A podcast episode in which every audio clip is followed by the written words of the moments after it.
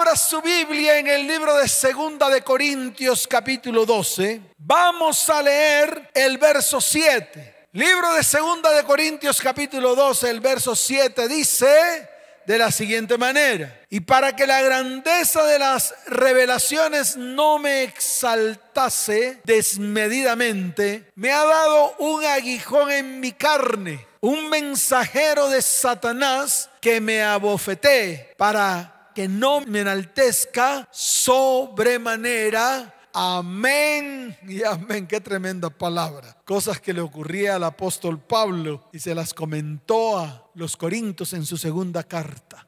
Escuche esto.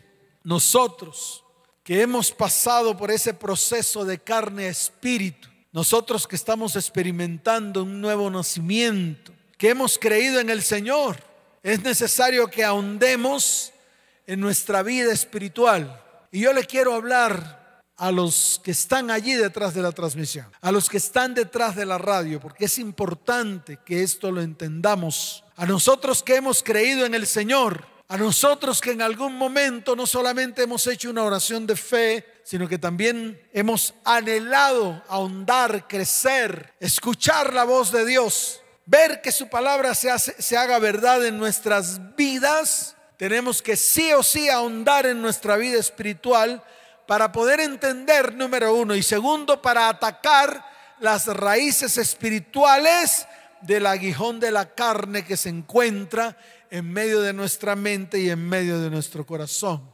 Escuche esto. Debemos ser conscientes que hay un mundo espiritual. Este mundo espiritual fue mostrado por Jesús, ya que Jesús vino a dar a conocer el reino de su Padre. Y el reino de su Padre es un reino espiritual. No es un reino natural, es un reino espiritual. Pero también mostró el reino de las tinieblas gobernado por Satanás. Un reino espiritual de maldad y de oscuridad que nos rodea en todo tiempo. Que pretende, escuche bien, influenciar a diario nuestras vidas, nuestra toma de decisiones diarias. Por eso en algún momento de nuestras vidas tenemos que pararnos firmes para escudriñar, para mirar las raíces. Quiero decirles algo a todos y tiene que quedar como concepto y como fundamento en su vida. Jesús vino a deshacer todas las obras del diablo. Por tal razón, lo primero que ocurrió en Jesús, después de ser bautizado, después de haber recibido el Espíritu Santo, después de que el mismo Padre habló desde los cielos diciendo, este es mi Hijo amado en el cual tengo complacencia, el mismo Espíritu del que fue revestido lo llevó al desierto y lo llevó con un propósito, con el propósito de derribar, derrotar, acabar tomar la autoridad sobre las fuerzas espirituales de maldad, sobre ese reino espiritual de oscuridad y de maldad. Por eso fue llevado al desierto para ser tentado por Satanás. Eso se encuentra en el libro de Mateo, capítulo 3. Vamos a Mateo. Por eso les dije al comienzo, vamos a estudiar la palabra de una manera profunda, porque yo quiero que la iglesia aprenda. Y la única manera de aprender es a través de la palabra. De pronto usted me dirá, no, pastor, me dan cursos de esto y de lo otro. Vaya directamente a la palabra, ya va a tener, ahí en la palabra va a tener el fundamento. En el libro de Mateo, capítulo 3, desde el verso 16 hasta el verso 17 dice, y Jesús después que fue bautizado, subió luego del agua. Y he aquí los cielos le fueron abiertos y vino el Espíritu de Dios que descendía como paloma y venía sobre él. Y hubo una voz de los cielos que decía, este es mi Hijo amado en quien tengo complacencia. Y mira lo que dice el capítulo 4, verso primero. Dice, entonces Jesús fue llevado por el Espíritu al desierto para ser tentado por el diablo. ¡Wow! Algunos dirán, pero ¿por qué esa locura? ¿Por qué si era el Hijo de Dios? Si era el enviado, además revestido del Espíritu, ¿por qué razón fue enviado al desierto para ser tentado por Satanás? Pues sencillo, para que de esta manera pudiera tomar la autoridad en el reino espiritual, para poder comenzar a predicar el reino de los cielos en la tierra. Fue para eso. De pronto las tentaciones tuyas y las mías nos capacitan, nos levantan. Las tentaciones tuyas y las mías son necesarias para que nosotros podamos entender el reino espiritual de las tinieblas y podernos levantar en autoridad contra ellas y podernos levantar y destruirlas, derribarlas en el nombre de Jesús. ¿Cuántos dicen amén? ¿Cuántos dicen amén? Por eso todo aquel, incluyéndote a ti y a mí, que anhele entrar en el reino de los cielos, debe renunciar, escuche bien, a toda influencia del reino de las tinieblas. La palabra renunciar es sinónimo de arrepentimiento. Y eso fue lo que hizo Jesús. Jesús combatió el reino de las tinieblas. Usó armas espirituales para combatir todo aquello que el enemigo le colocaba enfrente. Todo para hacerlo caer. ¿Cuál es el verdadero problema de todo esto? Veamos lo que está escrito en el libro de Gálatas. Vaya Gálatas capítulo 5, por favor, rápidamente. libro de Gálatas capítulo 5 desde el verso 19 hasta el verso 21. Dice la bendita palabra del Señor. Y manifiestas son las obras de la carne que son. Y aquí las menciona. Adulterio, fornicación, inmundicia, lascivia, idolatría, hechicerías enemistades, pleitos, celos, iras, contiendas, disensiones, herejías, envidias, homicidios, borracheras, orgías y cosas semejantes a estas, acerca de las cuales os amonesto, como ya os lo he dicho antes, que los que practican tales cosas no heredarán el reino de Dios. Entonces no hay discusión no heredarán el reino de Dios. Y quiero avanzar lo que está escrito en Colosenses capítulo 3, desde el verso 5 en adelante. Mire lo que dice la palabra. Haced morir pues lo terrenal en vosotros. Fornicación, impureza, pasiones desordenadas, malos deseos y avaricia que es idolatría. Cosas por las cuales la ira de Dios viene sobre los hijos de desobediencia, en las cuales vosotros también anduvisteis en otro tiempo cuando vivíais en ellas. Amén y amén. Qué tremendo. Tal vez usted dirá, pastor, pero nos está confrontando muy feo todo lo que acabó de decir. Tal vez es lo que nos ha ocurrido a nosotros. Hemos estado en medio de todo esto que es terrenal, que es humano, diabólico, animal, y está escrito en el libro de Santiago. Tal vez usted y yo hemos pasado por todas estas tentaciones, hemos tenido vivencias como estas que acabamos de mencionar, pero escuche bien, ¿cuál es la solución?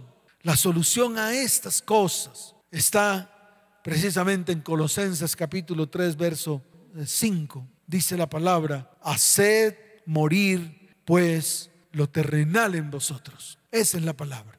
Haced morir pues lo terrenal en nosotros. ¿Por qué? Porque las escrituras dan un diagnóstico perfecto al problema. Estas manifestaciones carnales a través de las puertas que se abren en el reino espiritual de maldad de tinieblas y de oscuridad y se manifiestan en la carne y sus obras provienen sin duda del viejo hombre, del hombre carnal. Escuche bien, las obras de la carne son simplemente las manifestaciones visibles de esta vieja naturaleza. Cuando andamos en la carne, los deseos y las obras de la carne se manifiestan. Entonces lo que tenemos que hacer es hacer morir pues lo terrenal en nosotros. Y yo lo quiero corroborar con lo que está escrito en el libro de Romanos.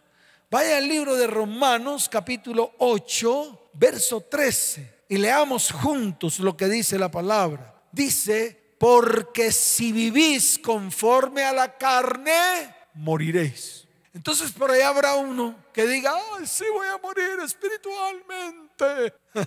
¿Saben una cosa? Yo he visto a muchos que se han involucrado en todo esto, que han muerto físicamente.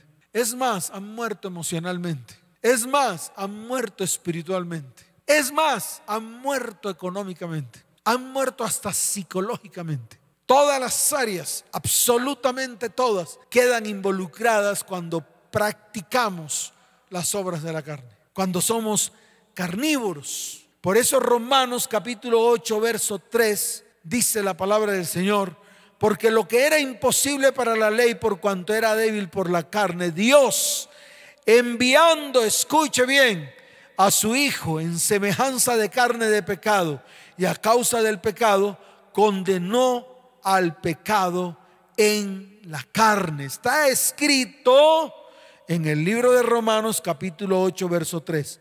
Y mire lo que dice Romanos capítulo 8, verso 13. Porque si vivís conforme a la carne, moriréis. Mas si por el Espíritu hacéis morir las obras de la carne, viviréis. Entonces, yo te hago una pregunta.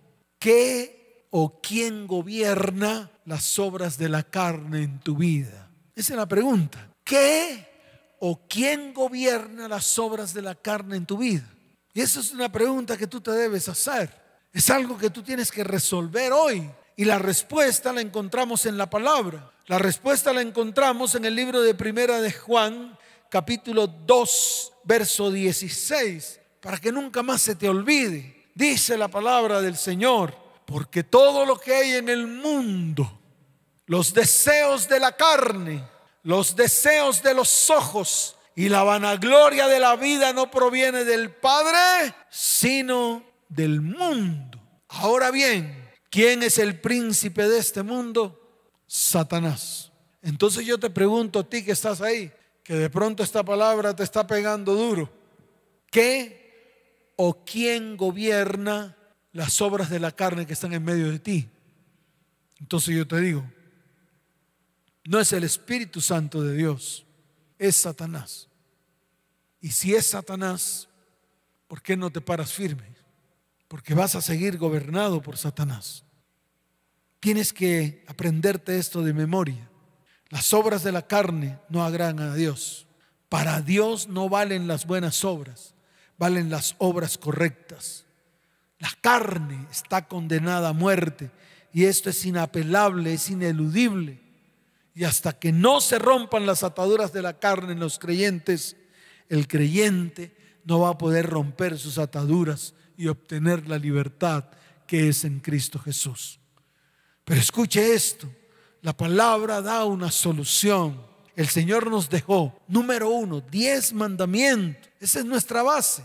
Y lo segundo lo encuentro en el libro de Primera de Corintios, capítulo 6, verso 12. Vaya a Primera de Corintios, capítulo 6, verso 12. Mire lo que dice la palabra. Quiero que lo lea y que lo entienda además. Dice, todas las cosas me son lícitas, mas no todas me convienen. Todas las cosas me son lícitas, mas yo no me dejaré dominar de ninguna. Tremenda revelación de la palabra. Todo te es lícito. Tú puedes hacer todo lo que se te dé la gana, pero no todas las cosas te convienen. Tú puedes hacer todo lo que te dé la gana, pero déjame decirte algo. Como buen cristiano, como persona que se ha parado firme delante de Dios, no te puedes dejar dominar de ninguna de las cosas que te son lícitas. Es así de sencillo. Entonces, reflexiona en esto, porque con base a esta palabra que está en 1 Corintios 6, 12, también encuentro una palabra que se encuentra escrita en el libro de Hebreos capítulo 12 desde el verso primero en adelante. Vaya al libro de Hebreos capítulo 12 y va a encontrar una palabra con respecto a lo que estamos hablando. Dice la bendita palabra del Señor en Hebreos 12 desde el verso primero en adelante. Dice, por tanto, sí, por tanto, en consecuencia de, nosotros también teniendo en derredor nuestro tan grande nube de testigos, mire lo que dice allí, despojémonos de todo peso y del pecado que nos asedia y corramos con paciencia la carrera que tenemos por delante. Y mire el verso 2, puestos los ojos en Jesús, el autor y consumador de la fe, el cual por el gozo puesto delante de él, sufrió la cruz menospreciando el oprobio y se sentó a la diestra del trono de Dios. Amén y amén. Qué tremenda palabra. Yo te digo algo. Te voy a decir dos cosas que son importantes. Lo primero, no vas a poder avanzar en tu vida espiritual si no haces un esfuerzo. si no tomas buenas decisiones. La vida espiritual no es para aquellos que practican el menor esfuerzo, aquellos que saben que tienen problemas en todas las áreas de su vida, en el área emocional, en el área sexual, en el área física, en el área económica, e incluso en el área psicológica, e incluso en el área espiritual. Y no hacen nada. El menor esfuerzo, cuando el Señor nos insta a que tenemos que levantarnos, el Señor nos insta a que tenemos que afirmarnos. Por eso lo dice de una manera clara. Por tanto, nosotros también teniendo en derredor nuestro tan grande nube de testigos, despojémonos. Y esta es la palabra para ti. Tienes que despojarte, porque no puedes avanzar en tu vida espiritual si no comienzas a esforzarte. A ser un hombre, una mujer esforzada y valiente. Porque la vida espiritual no es para aquellos que practican el menor esfuerzo. Tienes que esforzarte, tienes que levantarte, tienes que tomar decisiones firmes, tienes que avanzar en todas las cosas que el Señor te ha mandado hacer. Tienes que ser obediente, obediente a su palabra, comenzar a poner por obra lo que está escrito. Y lo segundo que tengo para ti en este tiempo es, no todo te edifica. Sí, no todo construye. Si hay algo en tu vida que no edifica, y no construye tu vida, hoy te invito a que lo eches fuera. No lo soportes más. No lo aguantes más. Relaciones que no te sirven para nada. Relaciones con personas que al final te están destruyendo. Están destruyendo tu vida emocional, tu vida económica, tu vida física, tu vida espiritual. ¿Qué haces tú con esas personas? ¿Por qué te desgastas tanto?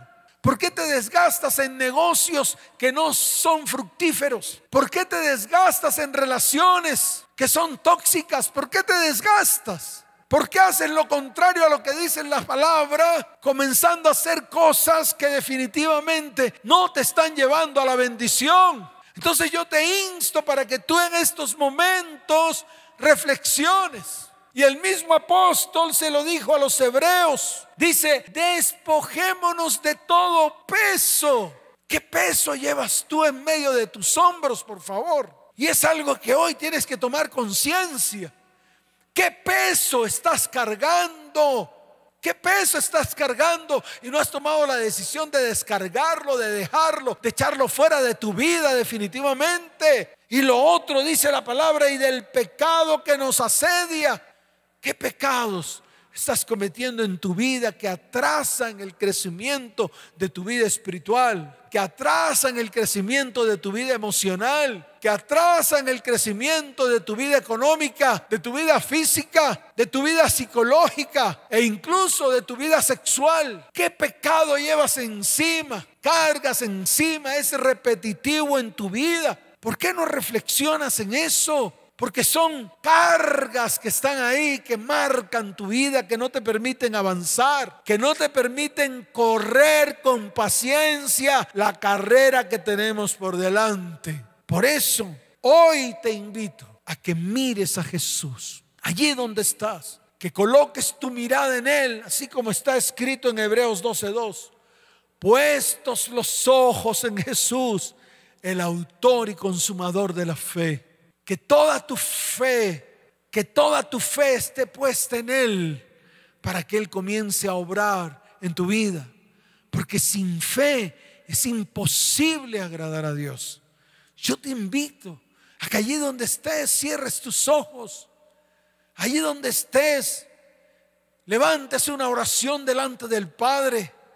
Que este sea un tiempo especial. Que todos tus sueños, tus metas, se logren en tu vida, que todo lo que te has planteado, que todo lo que Dios tiene preparado para ti se cumpla en tu vida. Por eso está escrito, puestos los ojos en Jesús, el autor y consumador de la fe. Si Él sufrió la cruz, fue menospreciado solamente para darte vida y darte vida abundante. Ahí donde estás, dile, Señor, hoy quiero despojarme de todo peso, de toda carga que llevo encima, de toda relación que no me sirve, de toda deuda que no es conmigo. de todo pensamiento de maldad y de iniquidad, de todo pecado y hoy lo llevo a la cruz del Calvario, porque quiero libertad. Hoy sencillamente quiero hacer morir pues lo terrenal en mi vida, en mi casa, en mi hogar y en mi familia, porque quiero avanzar hacia la libertad con que Cristo me hizo libre en el nombre poderoso de Jesús. Amén y amén. Dele fuerte ese aplauso al Señor. Fuerte ese aplauso al Rey de Reyes. Fuerte ese aplauso al Señor de Señores. Y tú que estás ahí en medio de la transmisión, que has venido por primera vez, que te invitaron a escuchar esta palabra, yo te invito a que inclines tu rostro, a que cierres tus ojos. Y tú que estás también allí, que quieres volverte al Señor con todo el corazón porque en algún momento te alejaste. Qué bueno que levantes tus manos al cielo y hagas esta oración conmigo y digas, Señor Jesús, Hoy me arrepiento de todos mis pecados. Hoy arranco de mi vida todo peso que hay en medio de mí. Hoy corro esa carrera firme delante del Señor y colocando mis ojos en ti. Hoy te recibo dentro de mi vida como mi único y suficiente Salvador. Escribe mi nombre en el libro de la vida y no lo borres jamás. Señor, Gracias por la oportunidad que me das de convertirme en tu siervo. En el nombre de Jesús. Amén y amén. Si necesitas consejería, en la parte de abajo están apareciendo los números de teléfono. Ahí puedes escribir, necesito ayuda urgente. La ayuda que te ofrecemos es una ayuda espiritual. Y tu iglesia levanta tus manos al cielo, voy a orar por ti. Padre, bendice tu iglesia. Padre, levántala en este tiempo. Padre, que ocurran los más grandes milagros en medio de tu iglesia para que sea testimonio a las naciones en este tiempo. Padre, te doy la gloria y la honra. Iglesia cristiana de Tepe, te bendigo con abundancia de paz. Te bendigo con salud y te bendigo con prosperidad. Que Dios te guarde, iglesia que Dios extienda su mano de bondad y misericordia sobre ti. Les amo con todo mi corazón. Miles de bendiciones. Nos vemos. Chao, chao.